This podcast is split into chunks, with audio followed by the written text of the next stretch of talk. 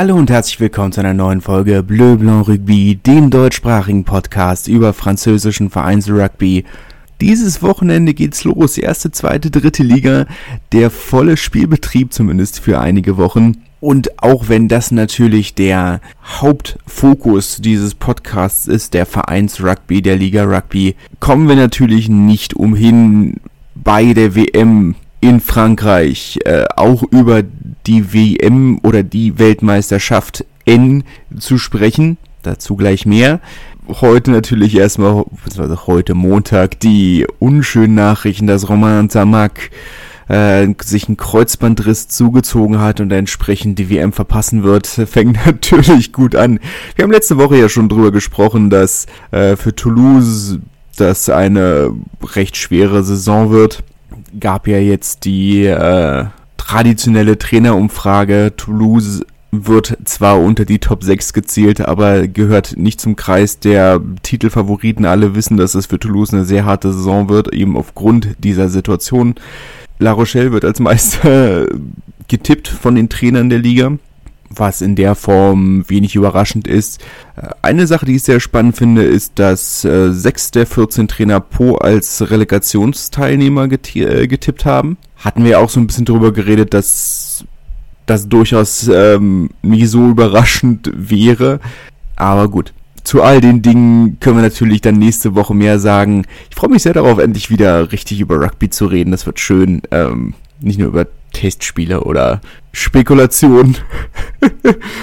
Aber da das hier ja nun mal kein, sagen wir mal, allgemeiner Rugby-Podcast ist, bei dem ich natürlich den Hauptfokus dann jetzt auf die WM legen würde, wäre das diese Art Podcast, aber das ist ja nicht. Der Fokus dieses Podcasts ist Club Rugby, Vereins Rugby. Und auch wenn wir die WM nicht komplett ignorieren können, möchte ich vorher eine kleine Brücke schlagen, denn im September, zeitgleich äh, zu der in Anführungszeichen regulären WM, findet ja auch die WM der Amateure statt in Frankreich. Und darüber wollte ich vorher ein kleines bisschen was erzählen, weil das ist sicherlich äh, sehr spannend. Ich werde wahrscheinlich die zweite Septemberhälfte in Frankreich sein, nicht zu WM-Spielen fahren, ähm, sondern zweite, dritte, vierte Liga. Mal gucken, was da geht. Ich werde nicht allzu viel Zeit für Rugby haben, in aller Fairness. Müssen wir mal schauen. Aber wenn ich äh, WM-Spiele gucke, wird das hier die Amateur-WM sein. Finde ich dann deutlich spannender, wenn ich ehrlich bin. 20 Amateurteams aus der ganzen Welt, ähm, 18 Teams aus Ländern, die auch an der WM teilnehmen und dazu dann noch USA, äh, ein Team aus den USA und ein Team aus Algerien nicht äh, vertreten, sagen wir von den WM teilnehmenden Teams. Es sind äh, Vereine aus Namibia und äh, Portugal. Wie gesagt, dafür USA und Algerien, was ja durchaus Sinn ergibt. Aber ansonsten sind alle dabei. Bevor wir kurz ähm, zum Gastgeber kommen. Einmal kurz, äh, kann man ja kurz drüber reden. Ich kenne diese Teams natürlich alle nicht. Äh, Teavamatu aus Neuseeland, Brescia aus Italien, Cobbs aus Chile, ähm, Bijaya aus Algerien, Yamathia aus Fiji, Devebi aus Georgien. Man, der Aussprache ist wahrscheinlich in allen Fällen komplett falsch. Kamaishi Iwate aus Japan, die Southern Lions aus Australien, äh, GFP aus äh, Rumänien, wie gesagt, meine Aussprache könnte schwierig sein, Lakapi aus Samoa, Hamilton Seapoint aus Südafrika, Ennis aus Irland, Rugby, der Rugby Rugby Club aus England. Da hat tatsächlich das gastgebende Team letzte Saison oder letztes Jahr schon mal ein Testspiel gemacht, allerdings gegen die Uni. Kommen wir noch zu. Kolomotua aus Tonga, Clontarf aus Wales, Auburn Lawn aus Schottland, die Rhinos aus den USA, Carrasco Polo Club aus Uruguay, Roldan aus Argentinien und der Rugby Club Dinois aus Frankreich, das gastgebende Team Digne Le, äh, Bain, ein Achtligist, wenn ich es richtig im Kopf habe wird äh, Frankreich vertreten. Das Ganze äh, für die, die sich mit französischer Geografie nicht so ganz auskennen, äh, in der Provence. Die Spielorte sind ähm, in der Gruppenphase Port de Bouc, ein vergleichsweise junger Ort, knapp 200 Jahre alt nur, wurde erst im Zuge der industriellen Revolution und nach der französischen Revolution als der Hafen von ähm, Arles gegründet. Arles selbst äh, auch Austragungsort, ein sehr schöner Ort, ein sehr spannender Ort, kann ich in jedem Fall ähm, empfehlen, ist in der Nähe von Avignon. Haben tatsächlich mal Zweitliga Fußball gespielt als Arles Avignon. Fun Fact am Rande. ähm, und vielleicht euch bekannt als der als die Van Gogh Stadt die Hälfte der Gemälde von Van Gogh äh, war von äh, der Stadt Arles äh, inspiriert. Er hat dort auch lange gelebt und auch eine eigene Villa gehabt. Ein, der dritte spielt, Spielort der Gruppenphase Saint-Raphaël dans. Ähm, an sich ein unspektakulärer Ort, dadurch vielleicht bekannt, dass sie Erstliga Handball bei den Männern spielen, haben dort auch schon von naja, mittlerweile ist es bestimmt einige Jahre her, dass sie mal, ich glaube, gegen die Füchse sogar ähm, einen europäischen Titel geholt haben. Ja, nicht so lange her. Ich kann mich aber auch komplett irren. Handball ist nicht so ganz mein Ding, wenn ich hundertprozentig ehrlich bin. Aber ich kann mich erinnern, dass sie da mal zumindest im Final Four waren, aber ich könnte schwören, dass sie vielleicht sogar was gewonnen haben. Ich bin mir nicht hundertprozentig sicher. Aber ansonsten netter, aber unscheinbarer Ort. Und dann äh, der vierte Spielort der Gruppenphase, Saint-Maximin-la-Sainte-Baume auch ein netter Ort, ein sehr kleiner Ort, aber allzu viel gibt's darüber nicht zu sagen. Die Halbfinale äh, Spiel, äh, die Halbfinals werden dann in Sisteron Manosque gespielt. Sisteron bekannt als äh, das Tür zu, äh, die Tür zur Provence. Ähm, ansonsten ist das nicht, ist da nicht allzu viel drüber zu sagen. Netter kleiner Ort.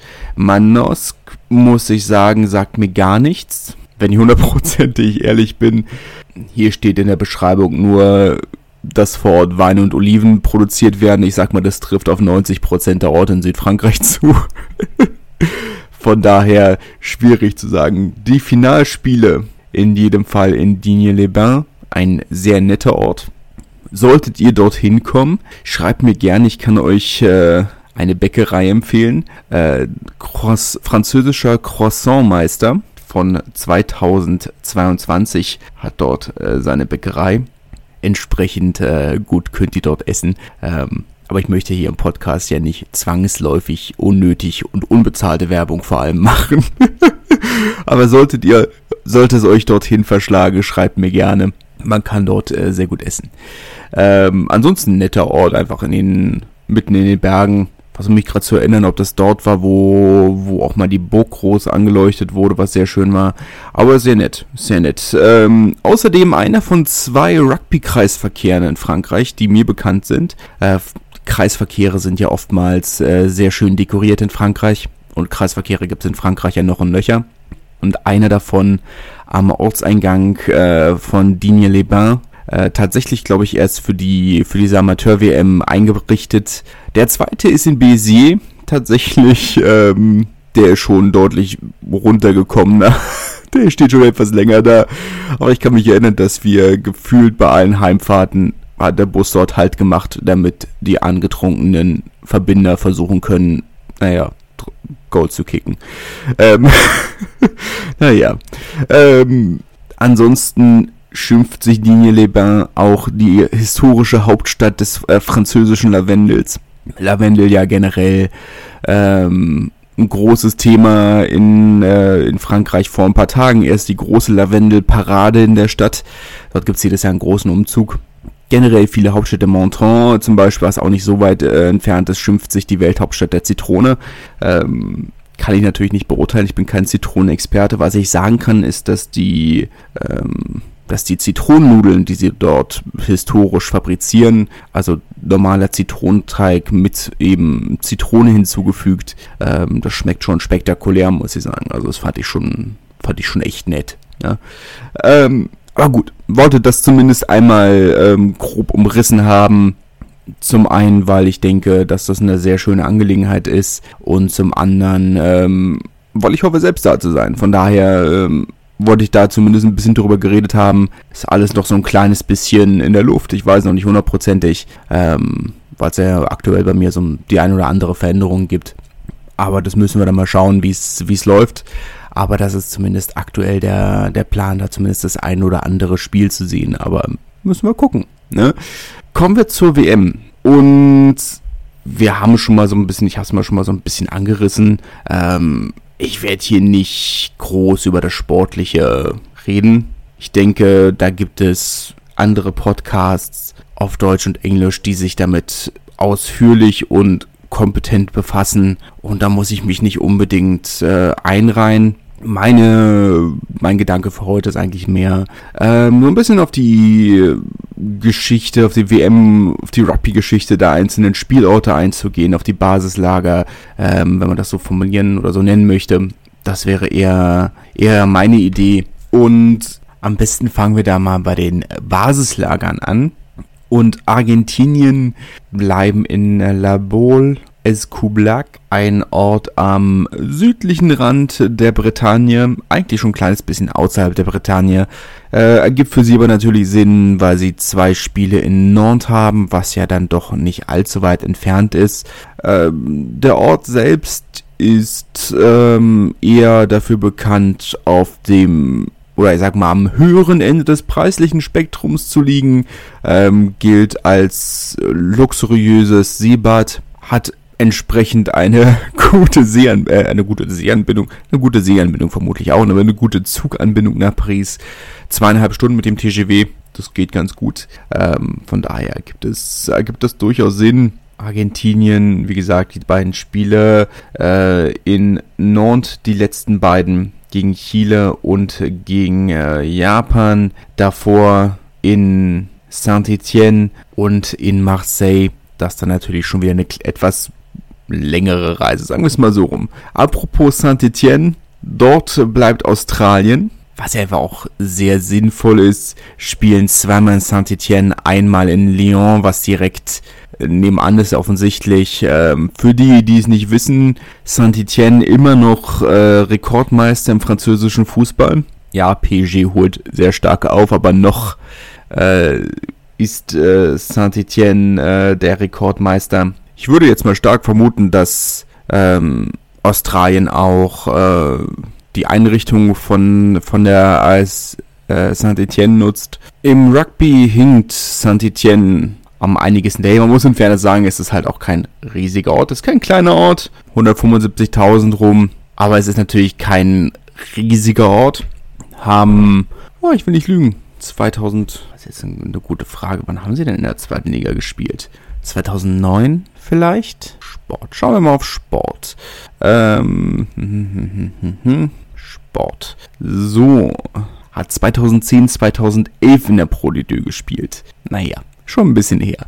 Äh, war auch keine besonders gute Saison. Eine aufgestiegen, direkt wieder abgestiegen. Liefen nicht so gut. Ähm, für den Fußballverein läuft es auch nicht gut, sind vorletzte Saison abgestiegen, haben sich mit Mühe und Not in der zweiten Liga gehalten, ähm, hatten auch ein bisschen Glück dabei, aber war schwierig, war, war schwierig, auch vermutlich sehr stark auf diese Einnahme angewiesen.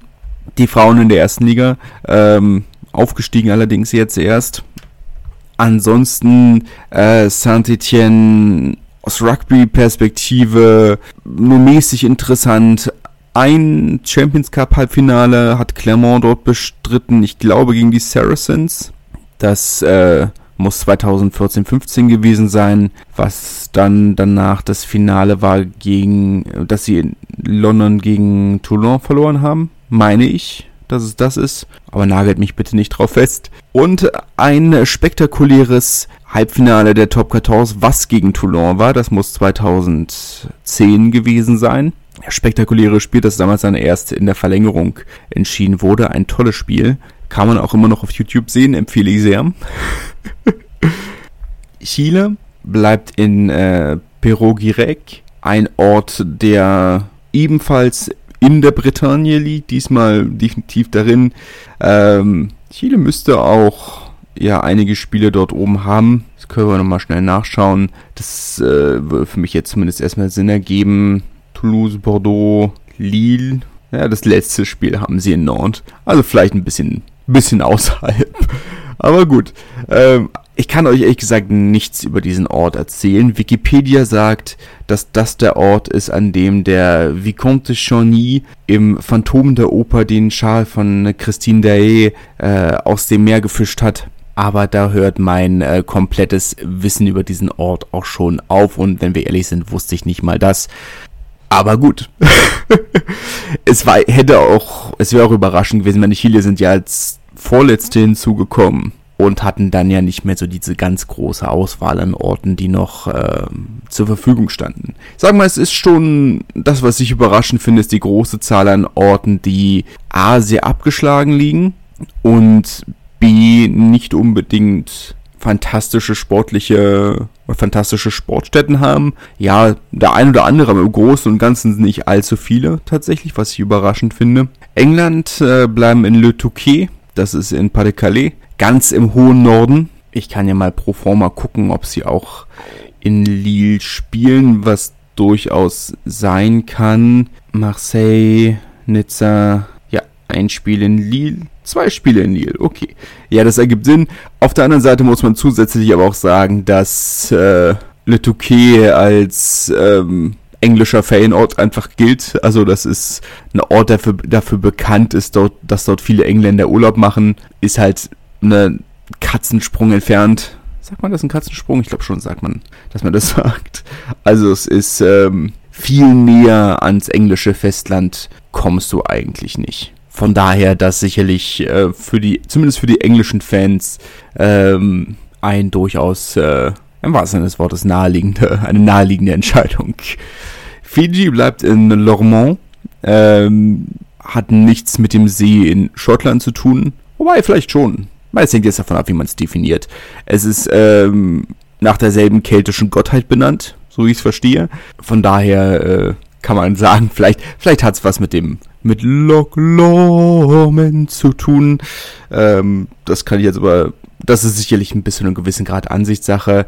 Ist unten in der Gironde, in der Nähe von Bordeaux, wo Fiji mindestens zweimal spielt. Genau, zwei Spiele in Bordeaux, eins in Toulouse. Toulouse natürlich, äh, die streckt die, direkt die Straße runter, direkt um die Ecke.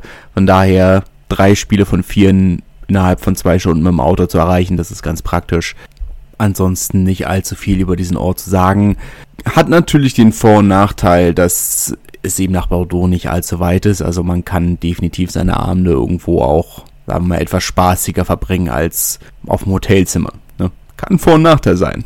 Man, da gibt's ja so die eine oder andere Geschichte, äh, wie mit Big Ben Tamefuna, der äh, es geschafft hat, in Japan 20 Kilo zuzunehmen, während der Leistungssport äh, äh, bestritten hat ähm, oder äh, Samoa, die in 2015 in England fast, äh, fast 50.000 Pfund in KFC umgesetzt haben. Da gibt's ja durchaus die ein oder andere Geschichte. Von daher ähm, ist es dann vielleicht auch Fluch und Segen zugleich, äh, in der Nähe einer Großstadt zu sein. Aber zumindest nicht direkt in der Großstadt. Frankreich bleibt äh, nicht im eigenen äh, Trainingszentrum. Man hat ja sein eigenes äh, Trainingszentrum dort. Ähm, Ansonsten ist Rueil-Malmaison dafür bekannt, dass dort das erste Schloss von Napoleon stand, in dem er, oder das erste Schloss, in dem er gewohnt hat.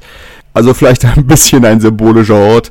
Ähm, aber ansonsten ähm, natürlich der Vorteil, dass man sagt, okay, man hat immer noch, man ist immer noch in der Nähe von, von den Trainingsanrichtungen, man ist nicht allzu weit aus der gewohnten äh, Umgebung entfernt und äh, das ergibt dann durchaus Sinn. Und die andere Sache ist ja, Frankreich ähm, spielt ja an allen Ecken des Landes dass man von Paris aus überall gut hinkommt. Ähm, das Auftaktspiel natürlich in Paris, aber danach geht's ja weiter nach Lille, was auch nicht so weit entfernt ist. Marseille und Lyon kommen dann noch das ist dann alles aber immer noch gut erreichbar. Von daher ähm, ergibt das durchaus Sinn. Das, ich meine, das ist ja ein wiederkehrendes Thema, dass man sagt, äh, Logistik ist ein relevanter Faktor. Komischerweise nicht für Georgien, die sich auf der Ile de Ré einquartiert haben. Das ist eine Insel vor La Rochelle. Ähm, nicht allzu gut angebunden tatsächlich. Äh, man muss über eine ewig lange Brücke rüber und dann kommt man in die Nähe von La Rochelle und dann muss man nach La Rochelle fahren und von da aus geht es dann weiter. Es ist eine fantastische Insel. Ähm, die Insel selbst ähm, auch natürlich ein sehr schöner Urlaubsort. Äh, man kann von dort aus allerdings auch das Fort Boyard sehen, das äh, ja vielleicht die ein oder anderen von euch aus der gleichnamigen Fernsehsendung kennen. Äh, dort werden ja 350 Tage im Jahr verschiedene Sendungen oder die gleiche Sendung nur in verschiedenen Ländern gef äh, gefilmt. Ähm, eine Sache, mit der ich mich ganz gut anfreunden kann. Das Fort äh, wurde 20 Jahre zu spät äh, eröffnet, war 20, ich glaube sogar deutlich mehr, wurde sogar 200 Jahre zu spät eröffnet, hat das hundertfache von dem gekostet, was es ursprünglich kosten sollte und als es fertig war, war es schon obsolet. Weil der Punkt war ja damals, dass man gesagt hat, du hattest ja die Ile de Ré und die Ile, die andere Insel, äh, dessen Name mir gerade entfallen ist. Und das Problem war, dass die englischen Schiffe zwischen diesen Inseln durchfahren konnten. Und deswegen hat man gesagt, okay, wenn die Kanonen nicht von der einen Seite zur anderen Seite reichen können, dann bauen wir eine Burg in die Mitte und dann kann man das aufteilen. Das Problem war, als die Burg fertiggestellt war, waren die Kanonen stark genug, um von einer Insel zur anderen zu schießen. Naja, hat das wenig Sinn ergeben. La Rochelle, meine, wir kennen es aus verschiedenen, also mal aus dem Rugby-Kontext äh, offensichtlich natürlich auch. Ansonsten natürlich der Ort der berüchtigten Belagerung, damals ja von den Engländern äh, gehalten und äh, dann von äh, den Franzosen belagert. Dort hat ja Musketier D'Artagnan, äh, beziehungsweise damals war er, zu dem Zeitpunkt war er noch nicht Musketier, aber hat er sich bewiesen und äh, wurde zum in die Musketiergarde aufgenommen. Was viele nicht wissen, D'Artagnan tatsächlich eine echte historische Figur, was sehr wild ist, weil wir vieles von dem, was in den Büchern passiert, basiert auf seinem realen Leben. Also er war tatsächlich enger Vertrauter und oberster General vom Sonnenkönig. Er war eng befreundet mit Kardinal Richelieu und sein Berater und einer der einflussreichsten Franzosen seiner Zeit. Und trotzdem gibt es nur ein Gemälde, bei dem wir vermuten, dass er darauf ist, ohne es genau zu wissen. Was heißt wir? Also die Historiker. Und man vermutet, dass er irgendwo vor, irgendwo in den Niederlanden gestorben ist bei einer Belagerung. Aber man weiß es nicht so genau. Keine Ahnung. Äh, ist, ja, ist wild. Ähm, ja, in jedem Fall kann ich das als Berliner sehr gut mitfühlen. Viel zu lang gedauert, viel zu teuer und eigentlich mit Öffnung veraltet. Es gibt mir die Hoffnung, dass wir den BER noch retten können, wenn wir da einfach zwei, drei Tiger hinsetzen. Ich möchte das zumindest mal als Idee in den Raum geworfen haben. naja, habe ich, hab ich sehr gefühlt. Habe ich sehr gefühlt. Wie man heutzutage so schön sagt. Ähm, man ist, ich kann jetzt nur vermuten, dass Georgien auch die Trainingseinrichtung von La Rochelle mitnutzt. Weil auf der Ile de Ré gibt es, glaube ich, nicht allzu viel. Aber gut, wer weiß. Ähm, Irland ist in Tours, in Zentralfrankreich. Tours gilt als das, ähm, das Hannover Frankreichs, in vielerlei Hinsicht. Ähm, genauso wie man sagt, dass, dass in Hannover das deutscheste Deutsch gesprochen wird, wird in Tours das französischste Französisch gesprochen halte ich alles für Unsinn, aber gut, das ist das, was man sagt. Dafür ist es bekannt. Aber genauso wie in Hannover ist dort auch nichts los. Es gibt einen Drittligisten im Fußball und deren Einrichtung nutzt Irland tatsächlich auch eine offene Trainingseinheit in deren Stadion, für, die, für die sich wohl schon 12.000 Leute angemeldet haben. Mal schauen. Italien ist in Bourgogne-Jallieu. Dort natürlich das Zuhause des Drittligisten, den CSBG das ja komplett renoviert wurde, sowohl Stadien als auch Trainingseinrichtungen. Man ist dort gut aufgehoben. Insgesamt hat man es sowohl von Italien aus natürlich nicht weit, aber dadurch, dass man ja sowohl in Saint-Étienne als auch in Lyon spielt, als auch in Nizza spielt, hat man es von dort aus natürlich nicht allzu weit irgendwo hin, beziehungsweise sie spielen ja sogar zweimal in Lyon. Ähm, für sie also A, sehr zentral und natürlich sehr gute Trainingseinrichtungen, also deutlich besser als viele andere Nation, würde ich jetzt mal behaupten. Japan äh, äh, wird in Toulouse bleiben. Spielen ja zwei Spiele in äh, Toulouse, einmal gegen Argentinien und einmal gegen Chile. Von daher äh, A sehr zentral und B natürlich mit sehr, sehr guten äh, Trainingseinrichtungen. Muss man ja auch im Fernsehen sagen. Ähm, Namibien bleibt in Aix-les-Bains. Kann ich auch wenig drüber sagen, wenn ich ehrlich bin. Neuseeland hat sich in Lyon einquartiert, äh, in den Trainingseinrichtungen von, äh, vom Lou also entsprechend, äh, entsprechend hochklassig die Trainingseinrichtungen. Portugal äh, sind in Perpignan, nutzen dort die Trainingseinrichtung von äh, USAP, oder? Ich bin gerade überlegen, sind sie bei den USAP oder bei den Dragons? Ich bin mir gerade nicht hundertprozentig sicher. Ähm, sind in jedem Fall in Perpignan, spielen zweimal in Toulouse, was nicht allzu weit entfernt ist, aber ansonsten haben wir das Gefühl schon ein bisschen abseits des Schusses. Waren natürlich dann entsprechend die letzten, die sich ähm, die im Raum standen, die alt oder die Diskussion war entweder, dass sie nach äh, Perpignan gehen oder nach Béziers. Beides hat Béziers hätte fast sogar ein bisschen mehr Sinn ergeben, ähm, wenn nächste Saison ja drei portugiesische Nationalspieler haben, wenn ich es richtig im Kopf habe. Daher hätte das durchaus Sinn ergeben, aber die Einrichtung von, äh, von in Perpignan natürlich ein kleines bisschen besser dann doch. Rumänien ist in Libourne, das ist ebenfalls in der Gironde, gilt als ähm, sagen wir mal, der Weinteil oder der produktivste Weinbereich der Gironde. Also wenn ihr Wein aus Bordeaux habt, kommt er wahrscheinlich aus Libourne.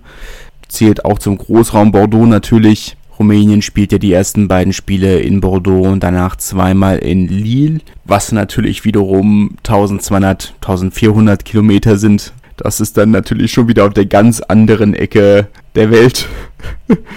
ähm, es ist wie es ist. Ähm, Samoa ist in Montpellier. Montpellier, ähm, ja, für meine Begriffe etwas ich meine, ich finde es nicht überraschend, dass sie äh, keine WM-Spiele ausrichten, haben es zwar 2007 gemacht, aber ich finde es nicht überraschend, dass sie nicht nochmal WM-Spiele austragen.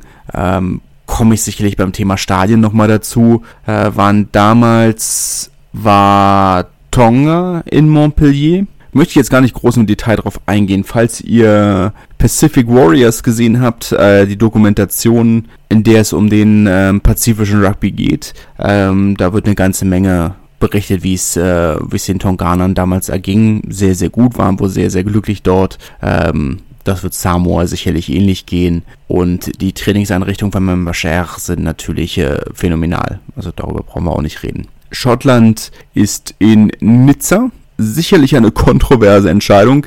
Sport, nicht unbedingt sportlich. Ähm, meine, zum einen haben wir ja immer mal wieder darüber geredet, dass die französische Nationalmannschaft, beziehungsweise die französischen Nationalteams, muss man ja sagen, ähm, regelmäßig Trainingslager in Nizza abhalten. Ähm, also offensichtlich sind die Standards mehr als akzeptabel. Ähm, zum anderen spielen sie in Nizza und Marseille, was natürlich sehr nah beieinander ist, weil Marseille natürlich nochmal zwei Stunden, zweieinhalb Stunden Fahrt sind, drei Stunden vielleicht sogar. Aber natürlich auch äh, eine direkte Flugverbindung nach äh, Lille haben macht die Sache natürlich deutlich einfacher. Kontrovers dahingehend, dass die Hauptstrandpromenade von Nizza die Promenade des Anglais ist, die äh, englische Promenade. Und dann bleibt man da als Schotte schwierig. Schwierig. Sehr, sehr schwierig. Südafrika äh, ist in Toulon. Darüber haben wir ja schon immer mal wieder geredet. Äh, ergibt durchaus Sinn zu sagen, äh, sowohl mit, ähm, ach Gott, wie heißt er? Also mit Cheslin Kobe und mit Ivan Etzebeth waren ja dann doch zwei hochkarätige südafrikanische Spieler in Toulon. Ähm, und konnten den Verantwortlichen sicher alles über den spektakulären neuen Campus erzählen, den Toulon hat. Also das ist wirklich ein fantastisches Teil und er wird ja jetzt nochmal ausgebaut für die Südafrikaner. Naja, und hinterher Toulon. Aber das ist dann schon, ich glaube, sie könnten fast die besten Trainingsanrichtungen haben von allen Teams in dieser WM. Tonga bleibt in Croissy-sur-Seine. Das ist ein Vorort von Paris. Ähm, auch bekannt als englischer Vorort. Ähm, dort ist nämlich die größte englische Privat oder englischsprachige Privatschule, entsprechend dort äh, ein sehr internationales Publikum. Uruguay ist in Avignon, was ich ein kleines bisschen überraschend finde. Avignon als Rugby League Stadt bekannt und als Papststadt, aber das ist mal eine andere Geschichte. ähm, Avignon tatsächlich sehr, sehr schön. Ich meine, man kann jetzt natürlich über die, über die Pont d'Avignon darüber reden, ob eine halbe, halbfertige Brücke wirklich so spektakulär ist. Äh, fand ich persönlich nicht, muss ich sagen. Also sitzt du da und denkst dir so, ja cool, eine halbe Brücke, geil. Was, was soll ich damit? Ich komme nicht mal auf die andere Seite. Fand ich nicht so geil. Der Papstpalast ist sehr, sehr schick, sehr, sehr interessant. Hab tatsächlich auch schon in dem Stadion, wo sie sich dann vorbereiten werden, Rugby gespielt. Ähm, Avignon Le Pontier ähm, seit einiger Zeit sehr ambitioniert, haben ein tolles Stadion, muss man sagen.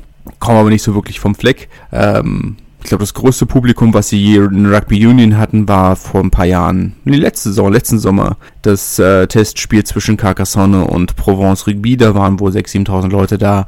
Äh, ansonsten, ja, eigentlich fast eher eine Rugby League Stadt, aber nichtsdestotrotz natürlich durchaus anständige Bedingungen, die die Uruguay da haben wird. Wales sind in Versailles. Das kann man jetzt einfach mal so stehen lassen, ne? Ähm, in jedem Fall muss man sagen, Versailles ähm, sportlich unterschätzt. Also es ist natürlich so, dass äh, der FC Versailles spielt aktuell in der dritten Liga Fußball, sind letzte Saison knapp am Aufstieg vorbeigeschrammt spielen zwar selbst im Jean Bouin, das liegt aber eher daran, dass das heimische Stadion nicht für den Profifußball freigegeben ist, weil dort die üblichen Dinge fehlen, also Fantrennung, Kameraüberwachung, bla bla bla, der ganze, der ganze Schrott. Aber nichtsdestotrotz sind die Trainingseinrichtungen fantastisch. Und da wurde jetzt auch nochmal nachgebessert, wenn ich es richtig im Kopf habe. Der Fußballverein wurde ja jetzt auch verkauft. Ja, an Alexandre Mullier, den kenne ich tatsächlich nicht. Ich dachte, ich habe an einen anderen Verein gedacht, äh, der von einem amerikanischen Konsortium gekauft wurde, aber ich denke, glaube ich, an, was ist das, Canéon Roussillon oder so. Bin mir nicht hundertprozentig sicher. Ist ja letzten Endes auch egal. Ähm, Tatsächlich aber als Verein nicht zu unterschätzen, unter anderem Thierry Henry und äh, Ben Arfa haben beide schon für Versailles gespielt. Kein kleiner Verein. Ähm, ansonsten natürlich ähm, kann man natürlich darüber reden, ob es zum Image der Waliser passt, im Schatten des großen Palastes der Sonnenkönigs zu spielen. Darüber lässt sich sicherlich streiten. Ist ja vielleicht auch Ansichtssache in jedem Fall, ich meine, man muss natürlich auf der positiven Seite sagen, du bist direkt vor den Toren von Paris. Trotzdem ein bisschen ruhiger als Paris selbst. Und du hast, eine fantast hast fantastische Trainingsbedingungen. Also das ist ja, über den Rest brauchen wir gar nicht streiten. Ne? Äh, Wade spielen in Nantes, Lyon, Nizza und Bordeaux. Das heißt, sie müssen durchs ganze Land fliegen und dann sind, ist ein Camp in Flughafennähe vielleicht auch nicht unbedingt verkehrt. Aber das war es erstmal mit den Basislagern. Ich weiß nicht, ob, ob ihr das spannend findet. Ich denke, bei dem einen oder anderen Ort könnte man sicherlich nochmal ein bisschen mehr in die Tiefe gehen, wenn man denn Lust drauf hat. Oder wenn ihr Lust drauf habt, da gibt es sicherlich bei dem einen oder anderen Ort nochmal ein bisschen mehr darüber zu erzählen. Aber ich bin hier jetzt schon für diesen Podcast bei knapp einer Dreiviertelstunde und ich würde schon ganz gerne nochmal über die Spielorte reden. Ähm, von daher es ist vielleicht nicht verkehrt, dass ich mich bei dem einen oder anderen, bei dem einen oder anderen Ort etwas knapper gehalten habe. Kommen wir noch zu den Stadien. Meine, die offensichtlichen Kandidaten sind dabei, Stade de France, selbstverständlich als größtes Stadion des Landes, äh, sowohl für Eröffnung als auch Finalspiel. Das ergibt natürlich sehr viel Sinn. Ansonsten Velodrom ergibt natürlich auch viel Sinn, ist offensichtlich. Marseille als zweitgrößte Stadt des Landes muss natürlich auch Spiele abhalten. Ähm, Lille war sicherlich auch keine große Überraschung. Ähm, das Villeneuve d'Ascq, beziehungsweise in Villeneuve d'Ascq gab es seit Ewigkeiten immer mal wieder Rugby-Spiele, sowohl bei den Herren als auch bei den Frauen. Ähm, das wenige Länderspiele tatsächlich, aber mehrere Halbfinale der Top 14 und einzelne Spiele von Racing und Stade Francais.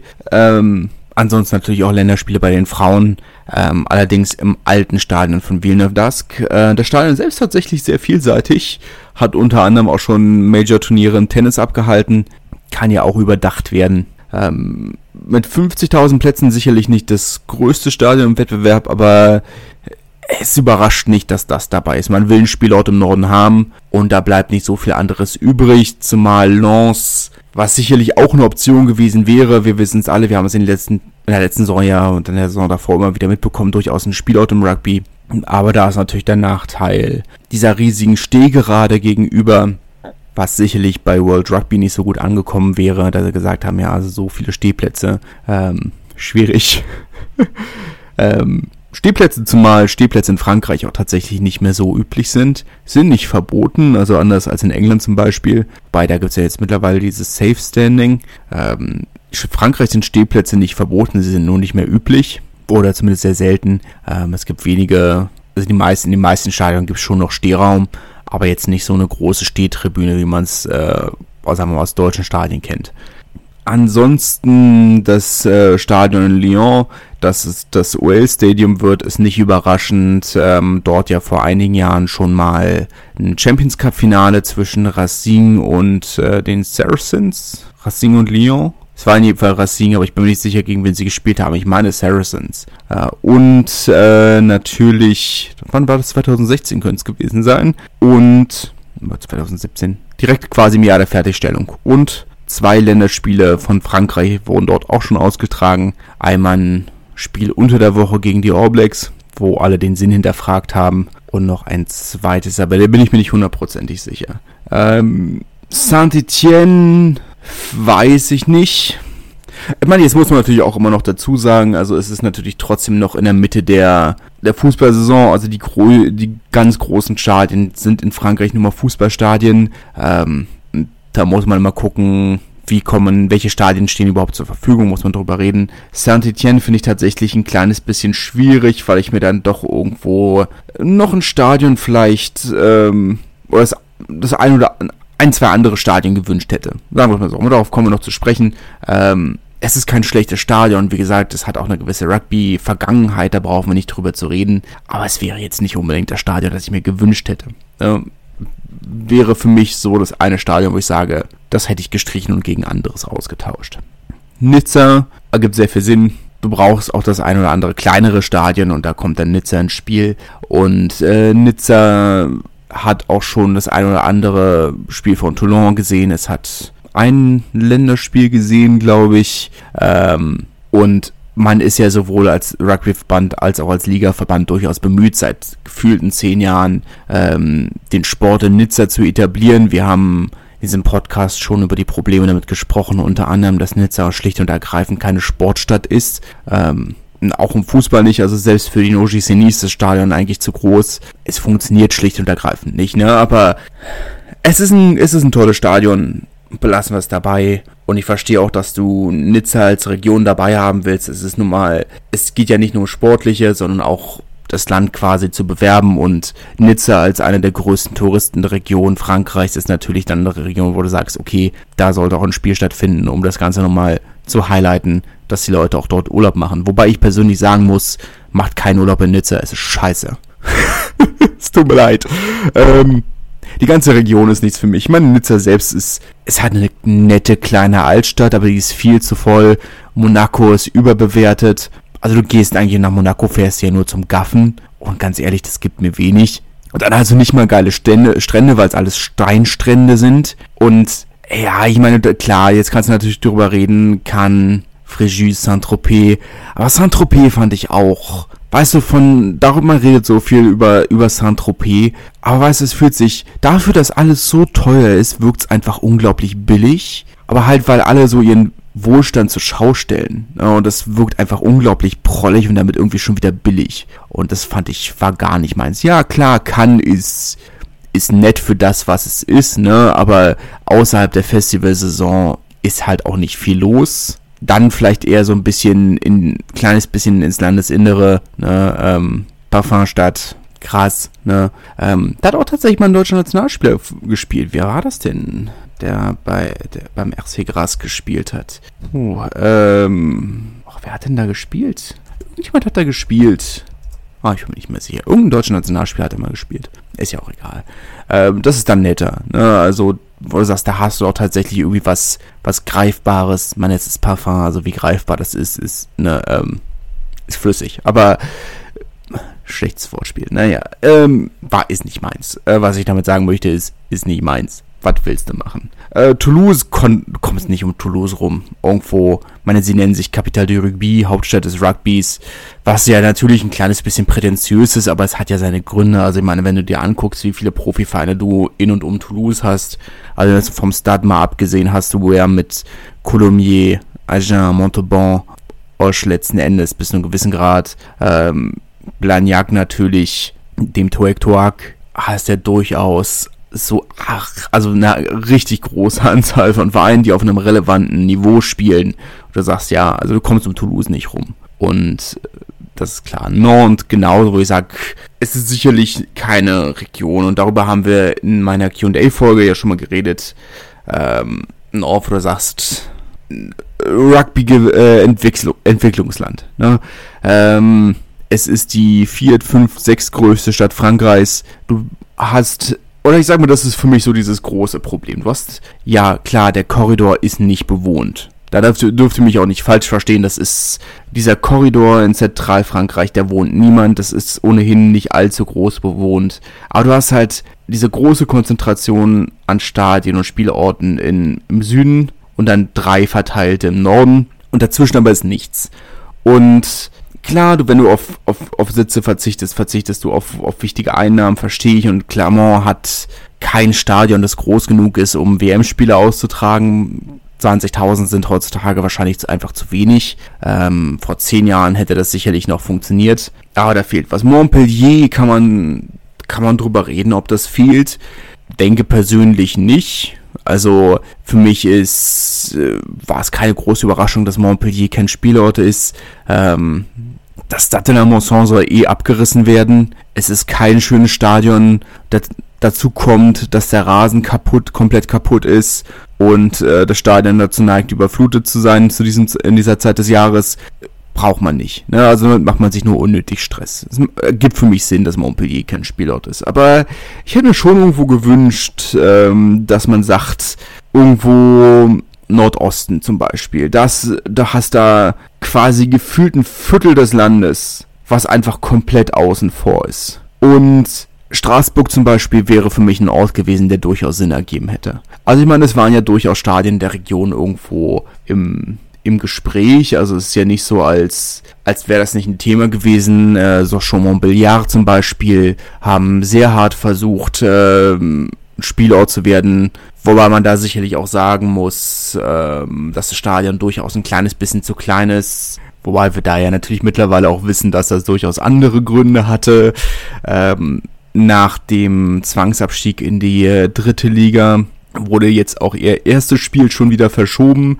Hätten ja die dritte Liga in Frankreich wäre jetzt ist jetzt am vergangenen Wochenende losgegangen und hätten hätten gegen ach, ich glaube Versailles tatsächlich spielen müssen, aber da ist unsicher ist, ob der Verein die Saison überhaupt antreten kann. Ähm, hat man sich dann dagegen entschieden und das Spiel wurde erstmal verschoben. Der Verein steht äh, komplett vor ihm aus. Äh, ja, 20.000 wie gesagt, vielleicht ein bisschen zu wenig da. Wenn man sagt, wenn man diese Größe nimmt, hätte man auch in Clermont spielen können. Aber ich hätte mir schon irgendwie so ein, hätte mir schon irgendwo ein Spiel im, im Elsass gewünscht. Ähm, Nancy zum Beispiel, ja, auch das nur ein Stadion mit etwas über 20.000 Plätzen. Aber man, es ist ein Drittligist mittlerweile. Das Stadion hätte zur Verfügung gestanden. Sie hätten glücklich diese Einnahmen genommen. Sicherlich ähm, am wahrscheinlichsten wäre das Saint-Symphorien äh, von Metz gewesen, was knapp 30.000 Plätze hat. Damit wäre man nicht allzu weit entfernt gewesen von, ähm, von Nizza, Toulouse und Nantes. Das hätte ich mir durchaus vorstellen können und das hätte ich vielleicht mir auch anstelle von, von Saint-Etienne gewünscht, irgendwo zu sagen. Weil wie gesagt, es ist direkt neben, neben Lyon. Es ist alles um die Ecke voneinander und da hätte ich mir gewünscht, dass man irgendwo andere Regionen noch mal ein bisschen teilhaben lässt. Ähm, Jetzt muss man natürlich sagen, es ist, es geht ja irgendwo auch so ein kleines, es geht ums Geld und von den 15 größten oder von den 14 größten Stadien in Frankreich sind neun in der WM vertreten und von den anderen, die nicht vertreten sind, hast du ähm, den Parc de Prince, was äh, ja jemand PSG sind, teilt nicht, machen sie nicht. Ähm, und dann hast du natürlich die anderen beiden unter den Top 5, also ähm, das ähm, ach Gott, wie heißt es, äh, Chabon de Mas in Bordeaux, wo du sagst, hast, ja, du hast ein Stadion in Bordeaux, äh, Garlon, Lyon wird auch schon gespielt, ähm, Lens hatten wir auch drüber geredet, direkt neben, neben Lille, das ergibt keinen Sinn, und äh, die Paris La Défense Arena, äh, hätte man sicherlich drüber reden können, ne, aber wie gesagt, ich hätte mir irgendwo, ja, ich hätte mir, ein, ich hätte mir einen Spielort irgendwo im Elsass noch gewünscht. Wie gesagt, Metz kann ich, hätte ich mir gut vorstellen können, ja, 30.000 Plätze, damit verzichtest du nicht auf allzu viel Geld. Ähm, das hätte für mich Sinn ergeben. Straßburg hätte für mich Sinn ergeben, wo du sagst, okay, das sind zwar nur 26.000 Plätze, aber trotzdem, ähm, weil wie gesagt, da kommen wir wieder an diesen Punkt, wo man sagt, es, diese WM oder der Punkt von so einer WM ist ja nicht nur Geld für die Verbände zu generieren, sondern auch Werbung für das Land zu machen irgendwo. Ne? Und dann sagst du, du willst ja in den schönsten Ecken deines Landes spielen. Eine der schönsten Ecken ist der Elsass, Straßburg. Straßburg gilt als eine der schönsten Städte Europas. Wir waren, wann waren wir da? Vorletzte Woche, vor drei Wochen. Äh, würde ich jetzt nicht zwangsläufig widersprechen. Ne? Ähm, gut, jetzt muss man in Fairness auch wieder sagen, ähm, ich bin Berliner, ich bin Herr Taner, wir haben eine Fanfreundschaft mit, äh, mit Straßburg, ähm, was sehr schön war. Ne? Ähm, ist immer so eine Sache, äh, das ist ja manchmal dann doch mal vom Konzept her ein bisschen vage, aber wir waren dann da und das war schön und haben Hertha-Shirt getragen und du wirst dann schon von den Leuten, von vielen Leuten angesprochen, die wirklich ein sehr gutes Wissen darüber haben, wie es bei uns läuft oder auch vielmehr nicht läuft. Ähm, aber das ist schön, wenn man, wenn man dann diese, diese Völkerverständigung irgendwo hat. Ne? Das ist doch nett. Ähm, aber das ist schon wieder abseits von allem. Ne? Aber das hätte ich mir schon gewünscht. So, wir haben wir haben am Rande, glaube ich, in meiner Q&A-Folge darüber geredet, dass es für mich ist halt so dieses große Fragezeichen, dass man sagt, du spielst in Regionen, wo Rugby im Großen und Ganzen ohnehin schon ein Thema ist. Irgendwo, wenn die WM nicht gewesen wäre, am Ende des Jahres ist das Top 14 Finale in Marseille. Ne? Also, natürlich ist es das zweitgrößte Stadion in Frankreich. Natürlich ist das ein Spielort, aber am Ende des Tages hast du ohnehin schon viel Rugby, der in Marseille stattfindet. So, wenn es bis jetzt die Leute nicht überzeugt hat, dann wird auch diese WM nicht allzu viel dran ändern. Ja? Und Saint-Etienne zum Beispiel, wo du sagst, du hast ja nicht allzu viel. Du hast Lille, du hast Saint-Etienne und Nantes, wo du keine Vereine hast, die auf einem, meine, bei Lille kann man natürlich nochmal drüber streiten, Viertligist, aber du hast drei Orte, wo du sagst, dort gibt es keine Vereine, die auf einem nennenswerten Niveau spielen. Und Saint-Etienne, die, die Leute werden nicht auf einmal anrennen, anfangen nach Lyon zu fahren für Spiele von, vom Lou. Das wird nicht passieren, dafür ist die Rivalität zu tief zwischen den Städten. Ich kann mir auch nicht vorstellen, dass jetzt in Lille auf einmal 20.000 Leute in, bei einem Viertligaspiel im Stadion sitzen. Vielleicht 500 mehr, vielleicht sogar 1000 mehr. Aber am Ende des Tages nicht allzu viel. Nantes, wo sollen die Leute hin? fünfte Liga, sechste Liga gehen die Leute doch nicht auf einmal ins Stadion und sagen, boah, geil hier. Naja, vielleicht gucken mehr Leute, gucken, gucken eine Million Leute am Ende des Tages mehr Top 14. Vielleicht. Vielleicht, aber es ist jetzt, es ist auch nicht so, als hätte die letzte Europameisterschaft im Fußball die Zuschauerzahlen stark nach oben getrieben. Ja, die Zuschauerzahlen in den Stadien sind leicht besser, aber das liegt daran, dass die Stadien für die äh, EM vergrößert wurden. Aber das Interesse hat sich nicht groß verändert. Daher ist es so, ja, weißt du, ich finde es ich find's schwierig. Ich hätte es halt schön gefunden, wenn du sagst, stattdessen irgendwo, man lässt andere Regionen teilhaben und hat zumindest für eine gewisse Zeit ein. Weil wie gesagt, das ist irgendwo das nordöstliche Viertel des Landes ist von dieser WM überhaupt nicht tangiert. Dort ist nicht mal ein Basislager oder irgendwie so oder ein Trainingscamp oder was auch immer. Dort ist einfach nichts. Und jetzt kannst du sagen, die Britannik äh, ist gut abgedeckt mit einem Spielort und gefühlten 20 Trainingslagern. Und ja, stimmt, absolut. Wird es einen Unterschied machen? Vermutlich nicht. Und das ist so ein bisschen das, was ich für meinen Teil jetzt für den Moment erstmal, ich möchte nicht allzu negativ sein. Ich freue mich durchaus auf die WM, nicht so sehr, wie ich mich auf den Drittligastart freue, aber ich freue mich durchaus auf die WM. Und das wird toll und das wird sicherlich auch so ein, eine kleine Welle des Enthusiasmus für den Sport während, zumindest während der WM auslösen. Ich würde nur für den Moment nochmal in Frage stellen, wie nachhaltig das ist. Und das ist alles. Auf der positiven Seite werden wir bestimmt einen fantastischen Wettbewerb haben. Ich glaube, die WM könnte so spannend werden wie noch nie. Für Portugal wird sicherlich klasse, so nah von zu Hause wieder an der WM teilzunehmen. Sicherlich nochmal was ganz anderes, als wenn es in Portugal gewesen wäre. Äh, in Portugal. Ja, das sicherlich wäre das auch anders gewesen, aber in Australien. Aber hier in Frankreich, wo ja sowieso auch sehr, sehr viele Portugiesen leben, es wird bestimmt sehr, sehr spannend, sehr, sehr schön für die. Ähm, möchte ich jetzt auch gar nicht alles schlecht reden. Ne? Ähm, wie gesagt, ich hätte mir schon gewünscht, dass man den einen oder anderen Standort, wie gesagt, ich verstehe, dass man nicht in Clermont spielt, ich verstehe, dass man nicht in Montpellier spielt, ich verstehe nicht, weshalb man nicht, äh, weshalb man den Nordosten des Landes so komplett außen vor lässt. Das wäre so vielleicht mein einer Wunsch, wo man sagt, okay, wir machen es in den nächsten Jahren nochmal gut und, und haben dort ein Länderspiel. November gegen Georgien oder was auch immer. Ne? Das wäre mein, wäre mein Weihnachtswunsch. ähm, sind äh, früh dran. Naja, ist eine lange Folge, ich bitte um Entschuldigung. Ähm, aber irgendwo war ja auch ein langes Thema. Ja? Ähm, der Rest der WM wird in diesem Podcast nur am Rande Erwähnung finden. Also so ehrlich bin ich jetzt mal noch mit euch. Ähm, zum einen, ich meine, ich mache den Podcast hier alleine. Ist, ist keine Beschwerde. Natürlich freue ich mich oder würde ich mich freuen, wenn, wenn irgendjemand Bock hat, hier noch mitzumachen, sage ich nicht nein. Ne? Aber letzten Endes ist, glaube ich, eher der größere Punkt, dass ihr wahrscheinlich nicht Bock habt, irgendwo anderthalb Stunden meiner Stimme vorzuhören. Da könnt ihr auch gleich in die Uni gehen oder in die Schule oder was auch immer. Ist ja vielleicht auch nur so mittelgeil. Und ähm, die andere Sache ist, wir haben mit Top 14 Pro de Deux und National und was auch, wie die Ligen alle heißen, haben wir genug, über das wir reden können, was mich persönlich einfach so viel mehr begeistert. Und dann konzentriere ich mich doch lieber darauf. Davon haben wir, glaube ich, alle mehr. Von daher, wenn ihr WM-Berichterstattung hören wollt, ähm, gibt es da genug andere Alternativen. Wir werden am Rande hier drüber reden. Natürlich ganz ignorieren werden wir es nicht können. Ähm, aber es wird nicht der Hauptfokus sein. Der Fokus wird auf dem Ligabetrieb liegen. ähm, der geht ja weiter während der WM und das ist das, worauf ich mich konzentrieren werde. Ähm, von daher äh, ist das hier so ein bisschen außerhalb der Reihe. Aber das ist ja vielleicht auch okay. Das ist ja auch mal schön, ein bisschen Abwechslung zu haben. Ähm, wir können gerne nochmal so ein bisschen über, über andere Themen reden, die so in diese Richtung gehen. Sollte dort nochmal der, der Wunsch bestehen, können wir gerne nochmal über äh, das Thema Stadien immer, sowieso immer reden. Ich liebe Stadien, ähm, sowohl zum Besuchen als auch architektonisch. Das ist einfach genau mein Bier. Ähm, aber auch über Basiscamps und äh, solche Themen, die da rede ich gerne drüber. Ne? Wenn ihr da Fragen oder Themenwünsche habt, schreibt mir die gerne. Das, da können wir gerne drüber reden. Ähm, ich werde mich jetzt nur nicht irgendwo in eine tiefe Analyse des Eröffnungsspiels irgendwo stürzen. Das ist alles. Ansonsten hoffe ich, die Folge war euch nicht zu lang. Ähm, lang ja, aber nicht zu lang. Und wir hören uns dann nächste Woche mit einer geballten Ladung Vereinsrugby, erste, zweite, dritte Liga. Ich hab Bock drauf. Ich hoffe, ihr auch. Und wir hören uns dann. Und bis dahin, tschüss.